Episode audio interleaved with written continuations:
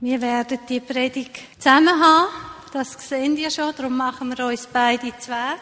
Und zwar, wenn wir die zweite Predigt zum Thema äh, Sexualität miteinander halten. Ähm, das Thema ist Sex und oder ohne Beziehung. Und damit stellen wir um auf Hochdeutsch, damit es für alle verständlich ist. Äh, nicht nur hier bei uns, sondern eben auch über Podcast. Und wir lesen zu Beginn eine Stelle, die uns zentral scheint fürs Thema Beziehung. Eine meiner Lieblingsstellen im Neuen Testament aus 1. Johannes 1, Kapitel, ja, Kapitel 1, 1. Johannes 1, die Verse 5 bis 7. Wer die Bibel dabei hat, darf das gerne mitlesen. Ja, es ist äh, fast so hinterst in der Bibel, wenn man schon denkt, man hat es verpasst, dann kommt's noch. Also, das ist die Botschaft, die wir von ihm gehört haben und euch verkünden. Gott ist Licht und keine Finsternis ist in ihm. Wenn wir sagen, dass wir Gemeinschaft mit ihm haben und doch in der Finsternis leben, lügen wir und tun nicht die Wahrheit. Wenn wir aber im Licht leben, wie er im Licht ist, haben wir Gemeinschaft miteinander und das Blut seines Sohnes reinigt uns von aller Sünde. Wir haben in der letzten Predigt zum Thema Beziehung und Sexualität habe ich davon gesprochen, dass Sexualität nicht etwa eine Erfindung des Teufels ist, wie uns das manchmal scheinen könnte, wenn wir nur die problematische Seite sehen, sondern dass dieses Anderssein von Mann und Frau, dieses Spannungsfeld, das sich dadurch auftut, durchaus von Gott so gewollt war. Er hat uns so geschaffen als Mann und Frau in dieser Unterschiedlichkeit. Und deshalb äh, können wir von Herzen sagen, auch das Thema Sexualität gehört zur Schöpfung, von der Gott gesagt hat, und es ist gut. Aber wir können mit diesem Thema Sexualität auf einem guten oder auf einem schlechten Weg sein oder auf einen guten oder schlechten Weg gehen. Und heute möchten wir einfach einen Aspekt herausgreifen, von dem wir denken, dass er ganz wesentlich ist für dieses gute Unterwegssein, auch in diesem Bereich der Intimität und Sexualität. Und zwar möchten wir euch das Intimitätskonzept äh, vorstellen. Einige von euch kennen das schon. Ich merke immer wieder selber, wie hilfreich es ist, da sich das vor Augen zu führen und immer wieder darüber nachzudenken, wo genau bin ich gefordert. Die Herzensebene, äh, die Ebene der Körperlichkeit und die Ebene der Verbindlichkeit. Also wir wünschen uns das Einssein mit dem Herzen, das Einssein mit dem Körper und das Einssein mit dem Willen dann was der Ehebund ist. Denn vom äh, Neuen Testament her gibt es verschiedene Worte für das Wort Liebe, und zwar die Eros-Liebe, die körperliche Liebe, die Filialiebe, die Freundschaftsliebe und eben die Agape-Liebe, die vollkommene, eigentlich die göttliche Liebe, äh, für den Ehebund, das, was das Ganze zusammenhält und dem Ganzen den Rahmen gibt. Unser primäres Thema heute ist diese Herzensebene. Die Frage, wie die Herzensbeziehung entsteht, wie die eben auch gestört sein kann. Und darüber möchten wir jetzt einige Worte verlieren. Was wir uns immer wünschen, was zutiefst ein Verlangen ist von uns allen, ist eigentlich, dass wir Beziehungen erleben, wo unsere Herzen sich treffen, wo wir einem Menschen ganz nahe sein können, wo wir merken, da ist nichts Trennendes zwischen uns, nichts, was uns abhalten könnte, das Herz vom anderen zu spüren. Vertrautheit ist ein anderes Wort dafür, was wir suchen. Geborgenheit, Sicherheit. Wir müssen keine Masken tragen. Wir dürfen einfach sein, wer wir sind. Äh, bildlich gesprochen könnte man sagen, es geht ums Nacktsein. Einfach um Echtheit, um Transparenz. Aber wir alle wissen, dass wir Unsicherheiten haben, Ängste haben, Ängste wirklich angenommen zu sein, so gesehen zu werden, wer ich bin, weil ja das auch immer wieder äh, die Furcht auslöst, ja, wenn der andere wirklich wissen würde, wer ich bin, was ich mir überlege, welche Gedanken mir im Kopf rumschwirren. Auch welche Schattenseiten ich habe, mit welchen Schwächen ich kämpfe, mit welcher Sünde ich nicht zurechtkomme. Dann die Frage, hätte er oder sie mich immer noch lieb? Wäre er oder sie immer noch mein Freund, meine Freundin? Oder würde das bedeuten, dass die Beziehung kaputt geht? Jetzt, wir möchten eigentlich diese Echtheit, diese Transparenz, diese äh, Nacktheit und zugleich wissen wir, dass uns das schwerfällt. Max Spring hat uns mal für die Ehevorbereitung ein Cartoon gezeichnet. Da steht ein Mann mit einer Maske und fragt seine Freundin, liebst du mich so wie ich bin? Ich denke, das passiert uns allen. Das liebst du mich so wie ich bin? Alle, aber es ist ein hoher Preis, selber ohne Maske, ohne etwas dazustehen. Und es tut uns immer wieder weh, wenn wir auch im Seelsorgerlichen unterwegs sein mit Menschen, einfach merken, wie viele Menschen, die eigentlich mit Jesus leben und die diese Stelle aus dem ersten Johannesbrief kennen, diese Zusage der Gemeinschaft äh, haben und für sich in Anspruch nehmen dürften, wie trotzdem sehr viele von uns einfach gefangen sind, äh, gefangen bleiben auch in unseren Ängsten und Süchten und wie wir uns selber einmauern und voneinander isolieren. Wir merken immer wieder, wie gerade der Bereich der Süchte, man denkt äh, meistens an vielleicht Heroinsucht oder so, aber diese Süchte, die unter uns sind, in Beziehung mit Essen zum Beispiel, mit Polemie, ähm, all die Essstörungen, die Zwänge, ähm, putzen zu müssen, alles genau in Ordnung zu haben, die, dass die ähm, Fransen am Teppich immer in die richtige Richtung schauen zum Beispiel, ist ja an sich kein schlimmer Zwang, aber trotzdem ein Zwang, etwas, das ich tun muss, weil es mir sonst nicht gut geht. Und diese Zwänge versuchen wir voneinander zu verstecken.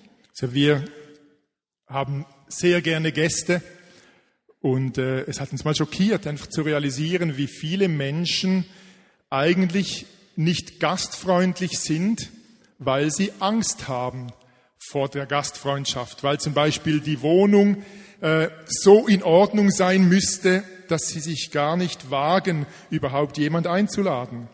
Oder äh, dass eben der Ordnungssinn so groß ist, es müsste einfach alles geputzt sein, bevor ein Gast kommt und das schafft man fast nicht, äh, dann lädt man nie, lieber gar niemanden ein. Oder Hygienezwänge, die sind ja an sich jetzt in unserem Umfeld noch ähm, akzeptiert. Natürlich, man muss viel duschen, damit man frisch ist, ähm, aber wo dann das gesunde Maß ist, äh, versuchen wir das möglichst zu verbergen, wenn wir dreimal im Tag duschen müssen, weil wir uns sonst nicht mehr annehmen können, weil wir sonst irgendetwas ähm, auch Ängste haben, ich könnte nach Schweiß riechen. Das was weiß ich. Also diese Bereiche bauen Mauern zwischen unsere Herzen. Mauern, um mein eigenes Herz eigentlich. Das verunmöglicht es, dass ich ein anderes Herz überhaupt berühren kann. Das sind nur einige Beispiele, die wir jetzt genannt haben. Es gibt Tausende. Jeder von uns müsste eigentlich jetzt kurz innehalten und sich überlegen, wo sind meine Unsicherheiten, die mich isolieren von anderen Menschen? Wo sind meine Themen, die ich niemandem offenbaren möchte, für die ich mich vielleicht schäme?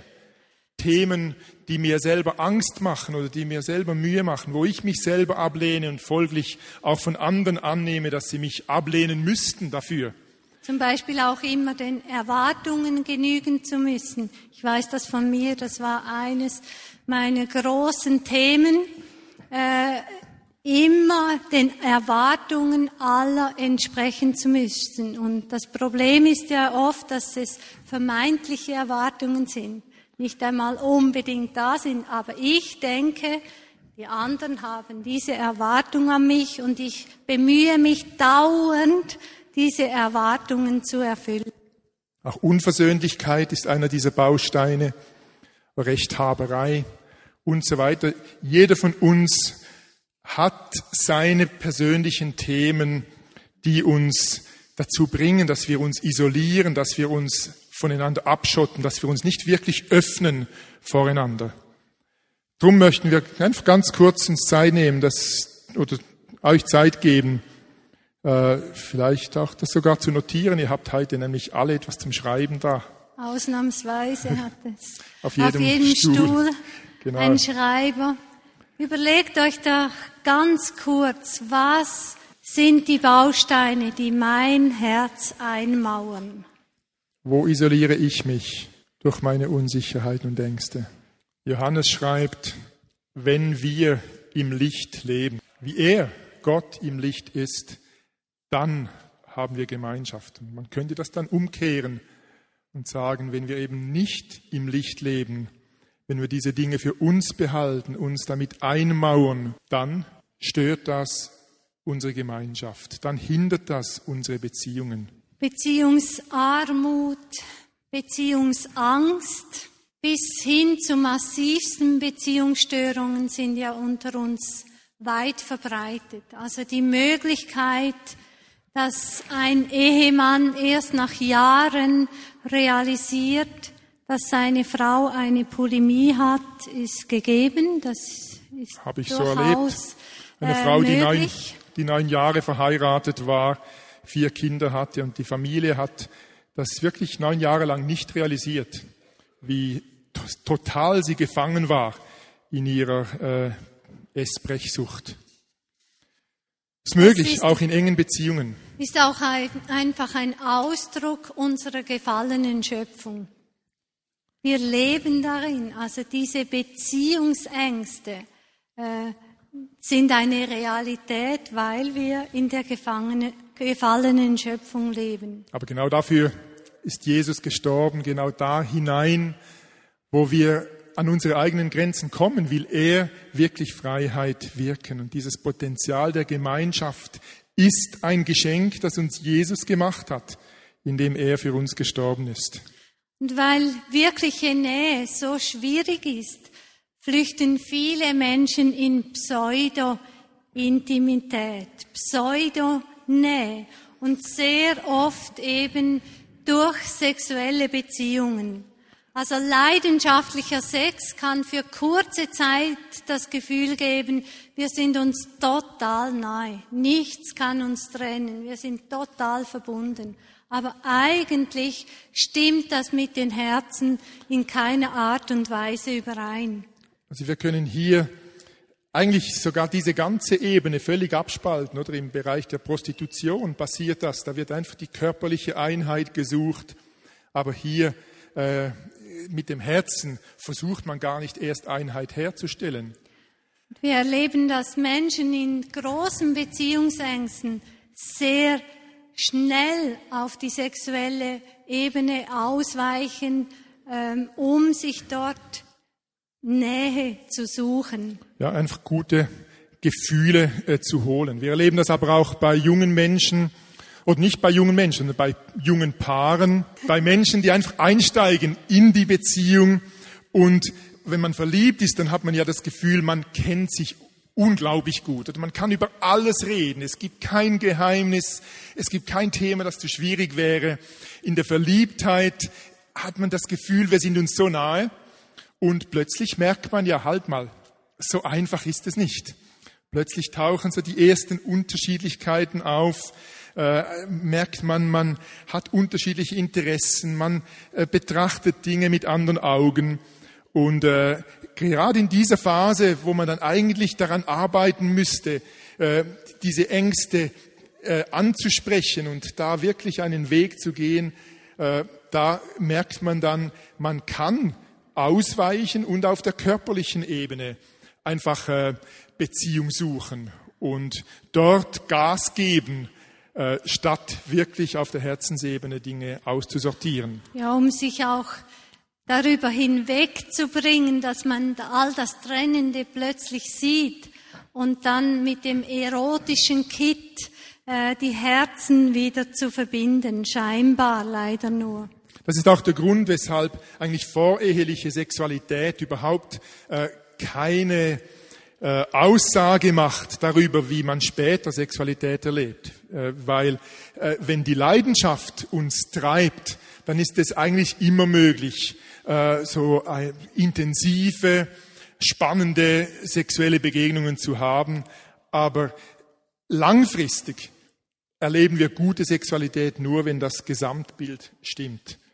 Und äh, voreheliche Sexualität, auch wenn die noch so gut erlebt wird, ist nie ein äh, Gradmesser eigentlich für die spätere sexuelle Beziehung. Und in diesem Sinne kann man auch eine äh, gar nicht ausprobieren, ob man zueinander passt.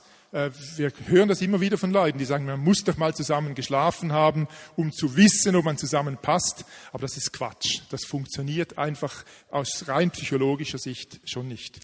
Also wenn wir mit dem Körper eigentlich ausdrücken, ich gehöre dir ganz, ich gebe mich dir ganz hin, ich zeige mich dir völlig nackt und gleichzeitig auf der Herzensebene uns verschlossen halten, Mauern um unsere Herzen bauen, dann leben wir in einer Lüge.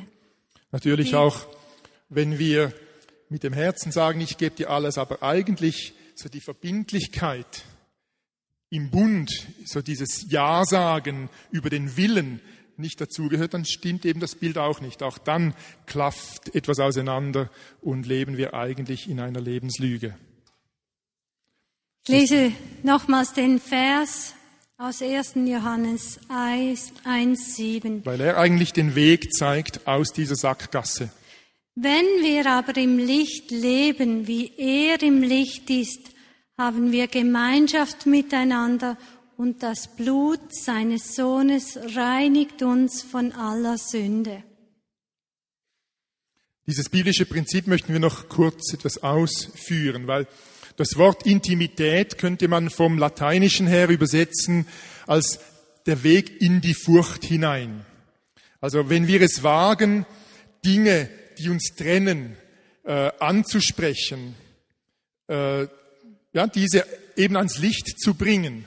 Und wenn wir dabei die Erfahrung machen, dass äh, die Beziehung das trägt, dann erleben wir Intimität.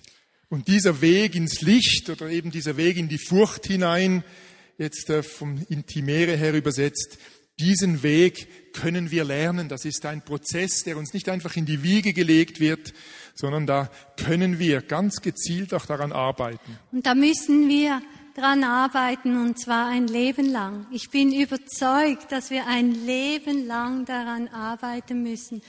Wir sind jetzt doch schon einige Jahre verheiratet und ich merke immer wieder, wie es meinen Entscheid braucht, diesen Schritt in die Furcht hinein zu wagen. Und das kennt ihr auch aus langjährigen Freundschaften. Es braucht immer wieder diesen Schritt in die Furcht hinein zu wagen, um echte Herzensnähe erleben zu können und nicht bei der Mauer stehen zu bleiben. Es braucht Kraft, aber wenn wir gerade aus der Seelsorge heraus äh, das betrachten, oder, dann wissen wir auch Dinge zu verstecken, also auch mit diesen Mauern zu leben, unsere Masken zu tragen, uns zu verstecken mit unseren Ängsten, mit unseren Süchten und so weiter, das kostet genauso viel Kraft. Beziehungsweise ich würde behaupten, es kostet mehr Kraft zu verstecken und äh, eben im Dunkeln zu bleiben. Und wenn wir die gleiche Kraft, die wir einsetzen, um zu verstecken, um äh, uns eben äh, nicht zu zeigen oder ja, um einander zu täuschen, wenn wir die gleiche Kraft dafür einsetzen würden, die Dinge wirklich ans Licht zu bringen, dann glaube ich, dann kann Gott Gewaltiges tun in unserem Leben. Also nur wenn wir lernen, im Licht zu leben, unsere Ängste und Unsicherheiten anzusprechen und wenn ich dann die Erfahrung mache, ich bin trotzdem angenommen, trotzdem wertgeschätzt, trotzdem geliebt, dann erfahren wir etwas von dem, was Johannes sagt. Dann haben wir Gemeinschaft miteinander. Das bedeutet aber auch, dass ich andere an mich heranlasse, weil mich ja oft die Schwächen anderer nerven, vor allem in den Bereichen, wo ich selber meine Schwächen habe. Oder dort nehme ich die Schwächen anderer wahr. Und äh, wenn ich selber so eingemauert bin, isoliert bin, dann äh, lasse ich eben oft wirklich andere auch nicht an mich herankommen, beziehungsweise habe ich auch Mühe mit den. Sch Jede unserer Kleingruppen, unsere Endlich Leben Gruppe hat unsere Familie auf jeden Fall hat das Potenzial, ähm, einander zu helfen, diese Schritte immer wieder zu wagen, da Schritte in die Furcht hineinzugehen, äh, Neues zu lernen und hat das Potenzial für uns alle, dass wir beziehungsfähiger werden. Aber das allein nützt ja eigentlich nichts. Also wir wissen, man kann fünfmal durch die Endlich Leben Gruppe gehen und das Herz nicht offenbaren. Das mhm. ist möglich. Es braucht meine eigene Entschiedenheit, da immer wieder den Entscheid zu treffen, ich will den Weg in die Furcht hineingehen. Ich denke, wir haben da als Vineyard wirklich auch äh, einfach eine riesige Chance. Im ersten Gottesdienst um 1 Uhr war eine Frau zum ersten Mal hier und es war für sie so äh, erstaunlich, dass wir einen Aufruf gemacht haben. Sie hat gedacht, da würde doch sicher niemand aufstehen zu einem solchen Aufruf. Und ihre Freundin hat ihr dann erklärt, weißt du, hier darf man sein, wie man ist. Da darf man auch zu seinen Schwächen stehen. Und äh, das, denke ich, ist wirklich unsere Chance, dass wir hier einen Weg gemeinsam gehen, wo wir einander nichts vorzumachen brauchen, aber wir können einander ermutigen, diesen Weg ins Licht, in die Furcht hineinzugehen.